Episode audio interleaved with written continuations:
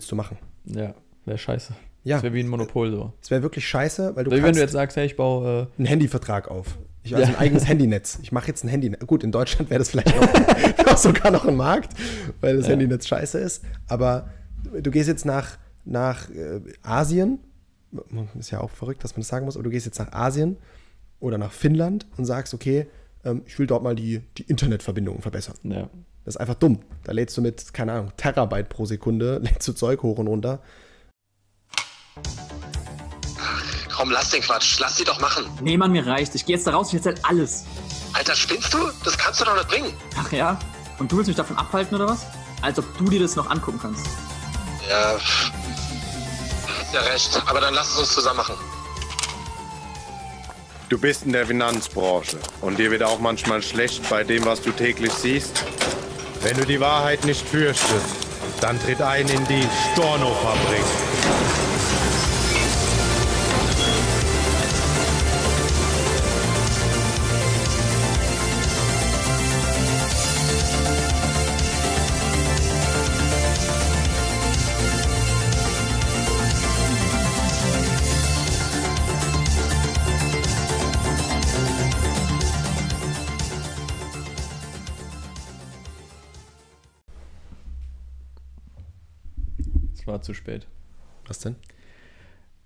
Willkommen. Hallo? Willkommen, Tibor. Hallo Rick! Alter, ist das wild. Herzlich willkommen zur, zur neuen Podcast-Folge mit Tibor und Rick. Zur neuen. Zur neuen Podcast-Ära. Wobei, wer weiß, wann diese Folge kommt. Ja, keine Ahnung. Aber trotzdem, in der neuen, willkommen in der neuen Ära. Ja, willkommen in der neuen Tibor Rick-Ära. Ja, das müsste jetzt ziemlich genau zum Dreijährigen dann sein, ne? Carina hat neulich äh, was Witziges gesagt. Hat gemeint: Alter, ist dir überhaupt mal aufgefallen, dass in Storno-Fabrik Rick drin steckt? Crazy, oder? Jetzt müsstest du das mit einem Fabian. Fab, Storno-Fab. Rick. mit einem Fabian oder mit einem Fabio oder so. Storno-Fab. Fab, Rick. Wegen Fab. Ja. Fab, Fab, Fab, Fab, Fab. Ja. Ja. Kannst du deinen Namen ändern, bitte? Danke. Storno, Tibrick, Storno Tibrik. Ja. Also, Okay. wir wollen uns ein Thema vornehmen. Tiborik. Tiborik. Das hört sich an wie ein Adjektiv. Ziemlich Also, Bist du Tiborik. Tibor? Nee, ich bin Tiborik. Ich bin ganz schön, du bist ganz schön Tiborik. Heute, ne? Ja, du bist Wegen ganz schön Wetter. Tiborik heute. Deswegen dem Wetter. Ja. Äh, wir wollten uns ein Thema rauspicken und zwar, wir hatten gerade eine Folge aufgenommen zum Thema Recruiting, Vertriebspartner akquirieren und warum man das häufig ähm, unterbindet oder unterlässt. Unterbindet nicht, aber unterlässt. Äh, weil man sich halt denkt, so, ja, die Person interessiert sich vielleicht nicht für Finanzen, die hat keinen Bock auf Versicherungen und so weiter. Und ich glaube, den, den, den Fehler, den habe ich zu Beginn auf jeden Fall auch gemacht. Übrigens auch für mich in meiner selber, in meiner eigenen äh, aus meiner eigenen Sicht sage ich jetzt mal, dass ich am Anfang mich mit Strukturvertrieb, Finanzdienstleistungen nicht identifizieren konnte. Warum? Weil ich selber nicht mich für das Thema interessiert habe. Und deswegen auch gesagt habe, deswegen ist das nichts für mich. Aber, und das solltest du dir mitnehmen, wenn du jetzt äh, dir überlegst, wie du weiter wachsen kannst, wie du Partner akquirieren kannst, wie viele, wenn wir jetzt mal alle, vielleicht kann man sogar sagen, nicht nur Strukturvertriebler, sondern alle, die in der Finanzbranche heute arbeiten, nimmt, überleg dir mal, einfach so als Schätzfrage, wie viele davon hatten, bevor sie in die Finanzdienstleistung gegangen sind, wirklich thematisch, inhaltlich Bock auf das Thema Finanzen, Versicherungen und so weiter. Ich würde aus meiner Perspektive sagen, das sind weniger als 20 Prozent. Wahrscheinlich hast du recht, ja. Perfekt, haben wir das auch schon mal geklärt. und es ist ja wichtig, da mal Faktenlage zu schaffen. und, und das ist ja aber eine, ein wichtiger Punkt. Und vielleicht ist es bei Oder dir. zumindest mal, dass es nicht der Haupt, das Hauptthema ist, dass die Leute. Genau, also du sagst halt, hey, ist vielleicht spannend so oder ein interessantes Genau. Thema, aber ist jetzt nicht, weil das merke ich ja ganz oft, wenn Leute zum Beispiel sagen, ähm, ich will irgendwas mit Sport machen, ne, weil sie halt super sportbegeistert sind oder so Gesundheitsbranche oder ähm, was ist noch so ein äh, Mediziner zum Beispiel, die sagen, hey, ich habe da voll Bock drauf, irgendwie Leuten zu helfen, in der Medizin tätig zu sein, Menschenleben zu retten. Ich weiß nicht, was da die Motive sind, war bei mir nicht so, aber kann ich mir vorstellen. Oder jemand, der halt eben irgendwie in die Pflege geht oder sowas, der da voll, voll Spaß dran hat. Oder Kindergärtner oder sowas oder Lehrer. Ich glaube, das sind so häufig Berufe, wobei Lehrer ist, glaube ich, häufig auch sowas, was jemand macht, wenn er sonst nichts macht. machen will. Ich glaub- Aber egal. Ich glaube tatsächlich, dass das auch nicht ganz stimmt. Ich glaube, dass da auch viel dran ist, ähm, dass Leute denken, das wäre so. ja, das kann sein. Polizist zum Beispiel, was würdest du sagen, warum die meisten zur Polizei gehen? Sicherheit. Sicherheit, was noch? Weil sie Bock haben, anderen auf die Schnauze zu hauen. Tatsächlich eher. Ich habe mich mit vielen Polizisten schon unterhalten, weil ich durch, durch meine Community und Community Ja. von, von Freunden von mir mit vielen Polizisten und Ex-Polizisten zu tun habe. Und die meisten sagen, über 80, die, aus ihrer Sicht sind über 80 Prozent der Polizisten bei der Polizei, weil sie ein Thema damit haben, Macht ausüben zu wollen. Ja. Und das ist der Hauptgrund. Also Thema im Sinne von, dass es ein Bedürfnis ist. ja, ein inneres Bedürfnis, dass viele das nicht sagen würden oder nicht mal sich dessen bewusst sind, Ja. aber sie, dass sie deswegen zur Polizei gehen, weil sie Macht ausüben wollen, weil sie in der Kindheit sehr wenig Macht ausüben konnten, ihre Eltern viel Macht ausgeübt haben oder, oder, oder. Deswegen gibt es auch viele, muss man leider so sagen, auch viele Wichser bei der Polizei. Ja. Ich hatte gerade jetzt vergangenes Wochenende seit, ich glaube, jemals die beste Erfahrung mit der Polizei, wo einfach zwei Polizisten, also die Frau und der Mann, super freundlich waren. Da ging es um einen, einen Strafzettel. Eine Freundin von mir hatte vor einer Ausfahrt geparkt, total blöd. Und die haben dann gesagt, hey, wir haben extra noch lange gewartet und, und geguckt, ob wir nicht doch noch irgendwie euch finden oder so, bevor wir halt einen Abschleppwagen rufen. Und dann nach zwei Stunden mussten sie dann einen rufen. Aber die waren so freundlich und so, es tut uns voll leid und, und so, dass es halt jetzt so Ja, gekommen ja. ist.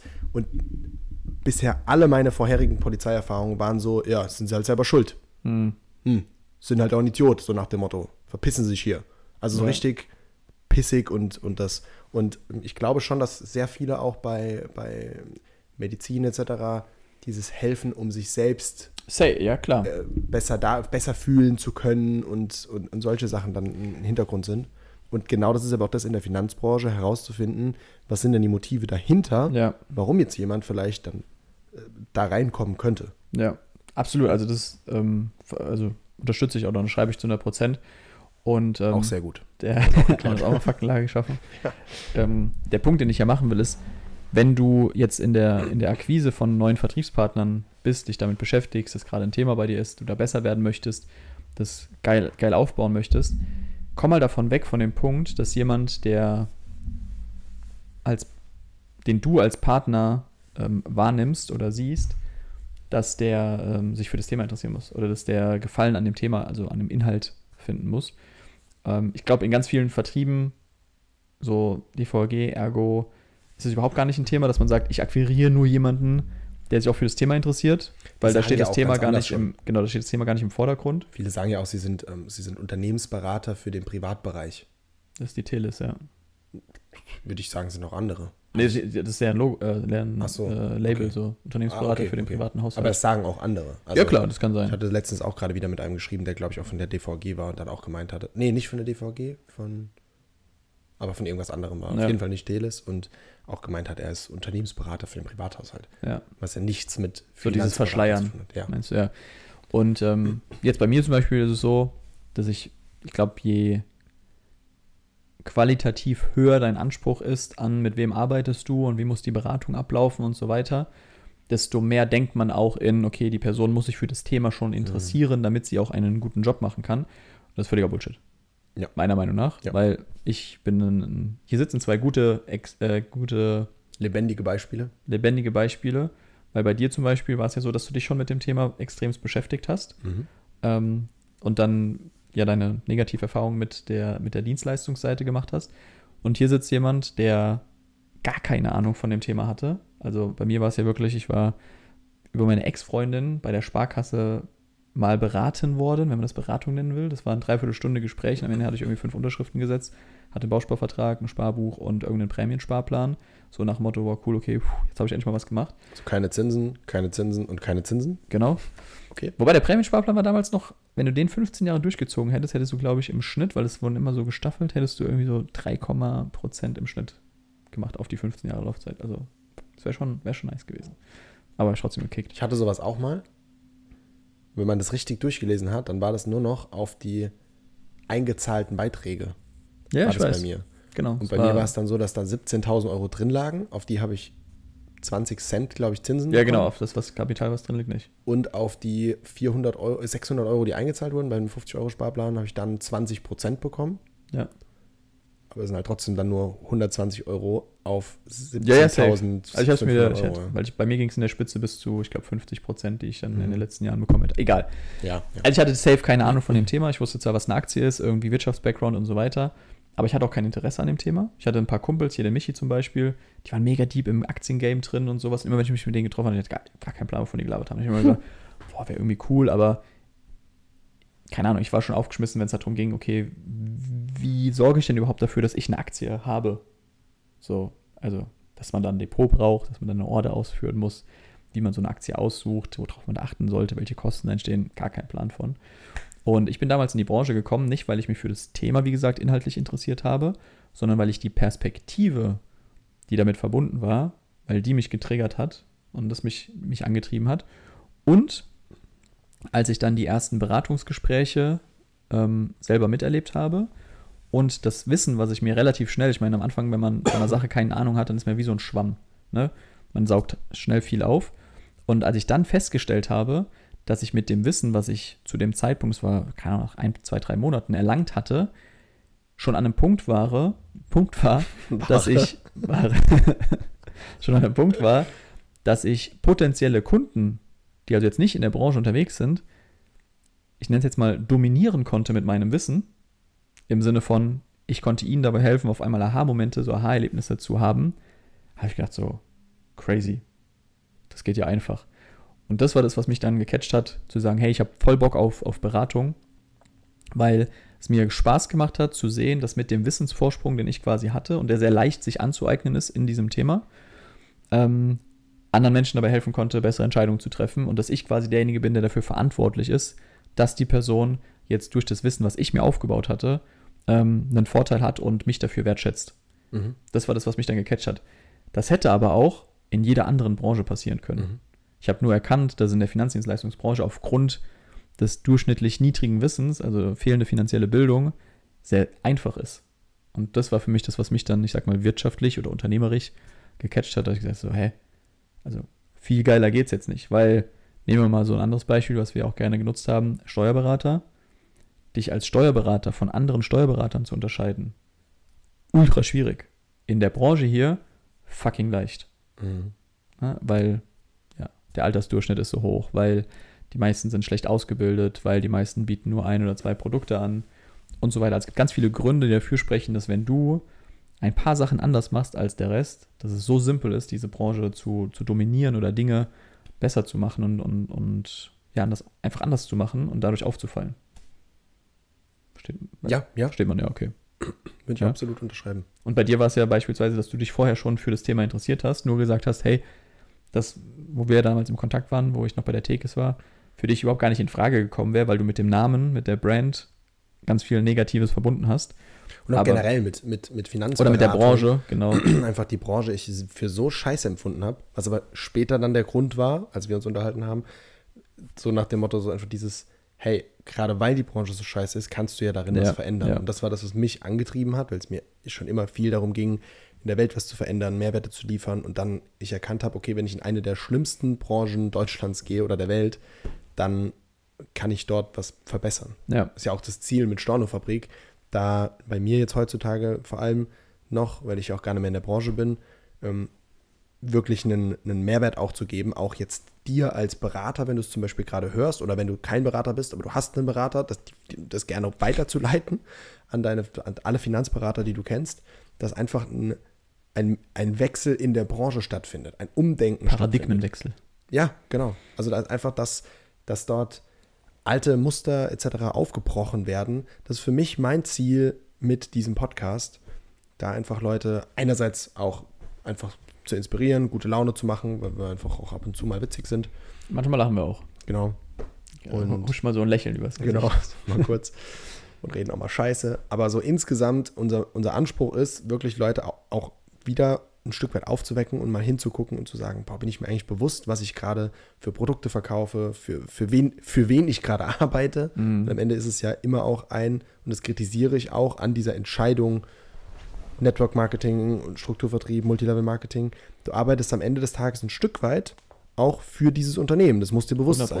Es ist nicht 100% dein Business, sondern du arbeitest für eine bestehende Company und machst für die unter anderem Vertrieb. Du baust innerhalb dessen Rahmens natürlich dein eigenes Ding auf, aber immer nur so halb. Und wenn dir das nicht bewusst ist, mach dir das bewusst. Ja. Wenn du bei einer Firma bist, wo du, wie jetzt äh, Deutsche Vermögensberatung, wo wir das Beispiel ja auch schon hatten, 36 Monate irgendwann geknechtet bist in einem Vertrag und da gefühlt nie wieder rauskommst, Also Kündigungsfrist. Genau.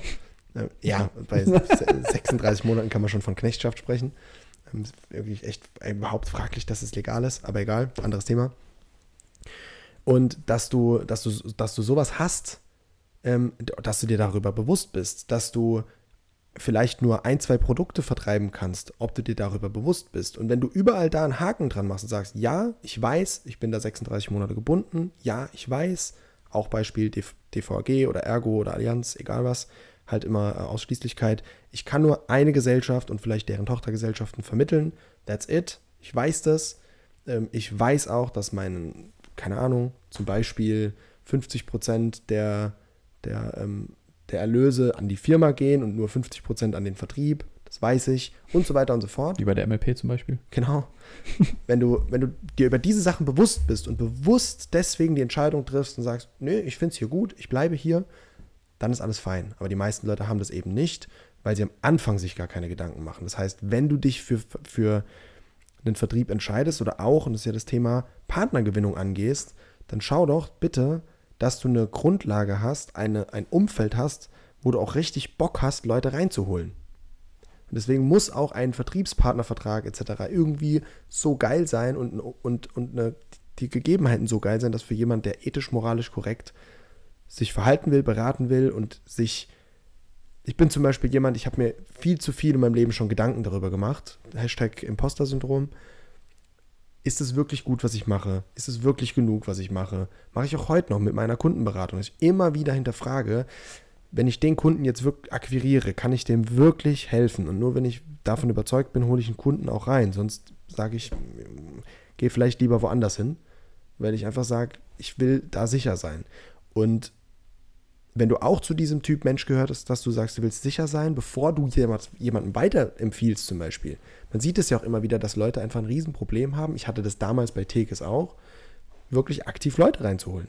Ich hatte damals, keine Ahnung, ich glaube drei Partner so aktiv in der Pipeline. Davon war dann einer registriert. Achso, das meinst du mit aktiv? Pipeline, Ja, also Pipeline. aktiv in der Pipeline, dass ich versucht habe, die reinzuholen. ja, ja. Das war es aber eigentlich auch schon.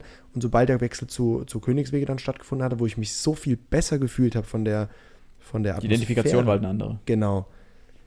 äh, Ist es mir viel, viel, viel leichter gefallen. Und dann ist ja auch der Sprung passiert, äh, relativ zügig dann mit, mit knapp in Richtung 20 Partner, ähm, wo, wo einfach die, diese, diese Grundbedingung da sein musste. Mhm. Und ich glaube, also hundertprozentig, ne, so dieses Thema Identifikation, weil wenn du dir schwer damit tust, Menschen anzusprechen, dann hängt es ja damit, also unter anderem damit zusammen, dass du selbst dich nicht damit identifizieren kannst, der zu sein, der Menschen anspricht. Ähm, für diese Sache, für das Thema, für das Geschäftsmodell, für den Vertrieb, für, ähm, für, für diesen Weg. Und ähm, ein Punkt, den, den ich da auch häufig höre, ist halt so, ja, die Branche hat einen schlechten Ruf. Und das ist, ist mir vorhin so, hängt mir immer noch im Kopf, was du gesagt hattest, ja, wenn die Branche einen schlechten Ruf hat. Ähm, ich muss mir nur eigentlich die Frage stellen, hat die Branche eine Daseinsberechtigung?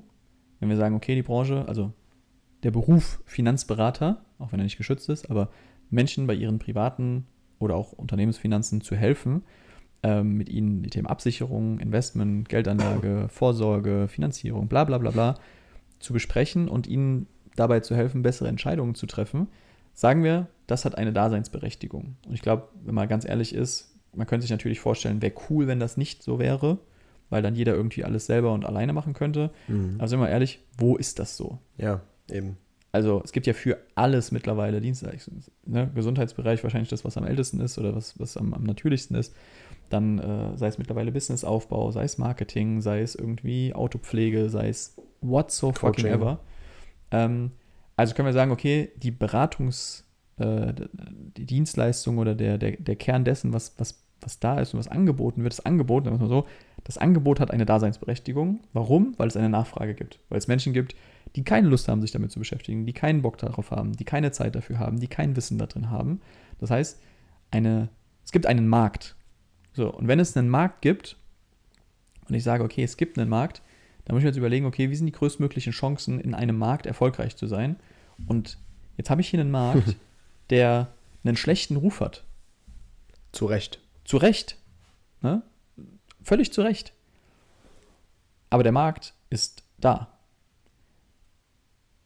Also was könnte jetzt geiler sein, in einen Markt reinzugehen, also als in einen Markt reinzugehen, der einen schlechten Ruf hat, mit einer Dienstleistung, die, Überdurchschnittlich die ist. überdurchschnittlich ist und die keinen schlechten Ruf hat oder noch nicht. Ne? Das, das liegt ja dann wiederum an dir, wie du es machst. Aber das sich mal vor Augen zu führen und es erfordert natürlich, und das ist das, glaube ich, was den meisten dann fehlt, Mut, M-U-T. ja, Mut, das erstmal auszuhalten Ja. und durchzuhalten, weil es dauert eine gewisse Zeit, bis du Menschen, ja, also den, den Markt, die Nachfrage, die potenziellen Kunden, die Konsumenten davon überzeugt hast, dass du einen guten Ruf hast und dass der auch wert ist und dass die Dienstleistung, die hinten dran steht, geil ist. Und das ist, das kann einen Monat dauern, das kann aber auch ein Jahr dauern, das kann auch drei Jahre dauern. Aber am Ende des Tages, und das ist wichtig, dir wieder vor Augen zu führen, ist, wenn das, was du anbietest, wenn dein Produkt, deine Dienstleistung, dein Konzept, dein Angebot halt eben geil ist und überdurchschnittlich gut ist, dann wirst du einen Markt dominieren, der beispielsweise durch einen schlechten Ruf gekennzeichnet ist, wo die Konsumenten dem Markt nicht vertrauen. Und viel geilere Bedingungen, Voraussetzungen gibt es doch eigentlich nicht, um, um ein Business aufzubauen. Stell dir einfach vor, die Sparkasse, die Volksbank, DVG etc. hätten die perfekteste Beratung. Und es wäre nichts mehr zu optimieren. Ja, Und du willst jetzt in die Branche einsteigen. Was zum Teufel willst du machen? ja, wäre scheiße. Ja. Das wäre wie ein Monopol so. Es wäre wirklich scheiße, weil du Wie wenn du jetzt sagst, hey, ich baue. einen Handyvertrag auf. Ich also Ja. ein eigenes Handynetz. Ich mache jetzt ein Handynetz. Gut, in Deutschland wäre das vielleicht noch sogar noch ein Markt, weil das Ja. Handynetz scheiße ist. Aber du gehst jetzt nach, nach äh, Asien. Ist ja auch verrückt, dass man das sagen muss, aber du gehst jetzt nach Asien oder nach Finnland und sagst, okay, ähm, ich will dort mal die, die Internetverbindungen verbessern. Äh, ja, Das ist einfach dumm. Da lädst du mit, keine Ahnung, Terabyte pro Sekunde, lädst du Zeug hoch und runter. Ähm, teilweise fast noch kostenlos, weil einfach das so ein krasses System ist. Und das ist tatsächlich sogar ein gutes Beispiel. Und wenn du jetzt in Deutschland aber hergehen würdest, das wäre zwar ein Riesenaufwand, aber in Deutschland sagen würdest, okay, ähm, ich baue mir jetzt hier ein Monopol auf, weil in Deutschland ist gerade Shit, was Telekommunikation angeht, im Weltvergleich. Wir sind, hängen da so hinterher. Und wenn ich da jetzt hergehe und sage, ich mache was Besseres, go for it. Ja, Eine Sache will ich noch, die ist mir gerade eingefallen. Ein Mentor von mir hat es mal mir mitgegeben. Das passt sehr gut. Das ist gerade Durchhalten und, und Mhm. Aushalten gesagt. Das Wort, oder generell die deutsche Sprache ist da sehr spannend. Das Wort Durchhaltevermögen. Wenn wir durchhalten und auch mal so durchstrecken, dann auch aushalten, gerade wenn es schlimm ist, da, da uns durchbeißen, dann kommen wir am Ende des Tages zum Vermögen. Mhm. Das ist Durchhaltevermögen. Und das gilt sowohl für Kunden, Endkunden, bei den Anlagen, wenn es darum geht, das ist jetzt eine Versicherung, die abgeschlossen wurde, eine Rentenversicherung, da wirklich auch den, das Durchhaltevermögen zu haben, nicht nach fünf Jahren den Vertrag zu kündigen, sondern bis zur Rente durchzuhalten. Dann kommt auch in einem Vertrag mit ein paar hundert Euro mal eine, bis zu einer Million oder mehr an ja, ähm, an Ablaufleistung raus. Wenn ich es aber nicht durchhalte und nicht diese Momente aushalte, wo es mal blöd aussieht, wo ich das erste Mal reinschaue und sage, oh, nach zwei Jahren sind ja da Kosten weggegangen und so, und dann kündige ich es, dann ist Shit. Und als Brancheninterner ist es genauso. Wenn du das durchhältst und, und aushältst, was auch an Gegenwind kommt, wenn dein Umfeld dann stresst und was auch immer, und du diese ersten Barrieren mal durch, durchstanden hast, die ersten Kunden gewonnen hast, die ersten Testimonials und Empfehlungen bekommst, und damit dann auch wieder auf andere Leute zugehen kannst und wieder weiterempfohlen wirst und und und, dann kann sich daraus sehr schnell eine gigantische Chance aufbauen, gerade wenn du eine geile, aus, also außerordentlich geile Dienstleistung hast. ja, definitiv. Und es ist wichtig, sich vor Augen zu führen, dass die Branche einen potenziellen Partner eben nicht überzeugen muss durch das inhaltliche Thema, dass da jemand schon interessiert sein, dran sein muss. Ich interessiere mich heute nicht für Finanzen, so, also so hart es klingt, ne, also für alles drum und dran. Ich finde das Thema an sich spannend. Ich habe auch Bock langfristig. Aber es ist nichts, was ich jetzt in meiner Freizeit zum Beispiel Genau. mache, das meine ich damit. Genau, noch mehr Immobilien, noch mehr Ja. sich mit Aktien auch zu beschäftigen. An sich cool, aber Ja, jetzt nichts, wo ich, ja, was du, wie du sagst, was ich hobbymäßig äh, mache, sondern halt was Sinn stiftet, Ja. also sinngetrieben dann irgendwann ist. Ja, also fokussier dich da nicht, versteif dich da nicht, find auch keine Ausreden bei der Partnerfindung, dass du eben, benutzen ja viele als Ausrede, sondern fokussier dich auch da wieder auf die Chancen, auf die Möglichkeiten und sehe das, dass gerade diese Perspektive, die du bieten kannst, eine der geilsten Akquisemethoden für Vertriebspartner ist, in einem wirklich ergebnisorientierten Strukturvertrieb, der auf hohe Leistung setzt und sich vom Markt abhebt. Wenn du sowas anbieten kannst, geh raus, biete es an, zeig, zeig auf, wie scheiße die Branche ist und nutz das, um richtig Welle zu machen. Weil dann kannst du, das hatten wir ja in der letzten Folge, glaube ich, mit, ähm, mit auch dem Thema, wenn du dich zurückversetzt Ja, ja, ja. ja. ähm, und sagst, okay, shit, dein bester Freund zum Beispiel, du hast dem nie die Chance geboten. Der muss nicht reingehen, der, der, muss, das, der muss kein Ja sagen, aber du musst es ihm zeigen. ja. Du hast es deine, hardcore ausgedrückt, deine fucking Pflicht, ihm zumindest das Angebot zu machen. Immer wenn du kein Angebot machst, wird es jemand anderes machen und er geht eventuell dann zur Konkurrenz. Bestes Beispiel in der Kundenberatung, wenn du kein Angebot machst, dann geht derjenige zur, statistisch gesehen, zur DVG, zur Volksbank oder zur Sparkasse oder das, was eben in seinem Ort hauptsächlich verfügbar ist. Oder macht selber, Ja, was oder noch schlimmer ist. Oder macht gar nichts. ja, oder macht nichts. Selber würde ich sagen, bei, bei manchen Sachen ist schon eher unwahrscheinlich. BU Versicherung, ja. selten gehört, dass das jemand mal selber macht. Habe ich, auch hab ich auch schon Beispiele gesehen. BU über Check, 4, äh, Ja. was Check 24, keine Ahnung. Und halt die bis, ich glaube, 45 abgeschlossen oder sowas, weil sonst erschien es der Person zu teuer. Ja, Ja, Happy Birthday. ja, genau. Ja, War, war echt krass, war eine, ohne Scheiß. Ähm, 45 abgeschlossen. Ähm, schlaues Mädel. Und hat dann aber einen äh, Krebs entwickelt. Also oder einen Tumor, keine Ahnung, aber Tumorerkrankung und ähm, kriegt jetzt keine neue BU mehr. Jetzt, Mhm. nachdem sie bei mir in der Beratung, also schon ein paar Jahre her, ähm, hat sie gecheckt, so, boah, fuck, 45 war voll scheiße. Hm. No chance. ja, ja. Deswegen geh da ethisch, moralisch korrekt vor und bau ein fucking riesiges Team auf. Ciao.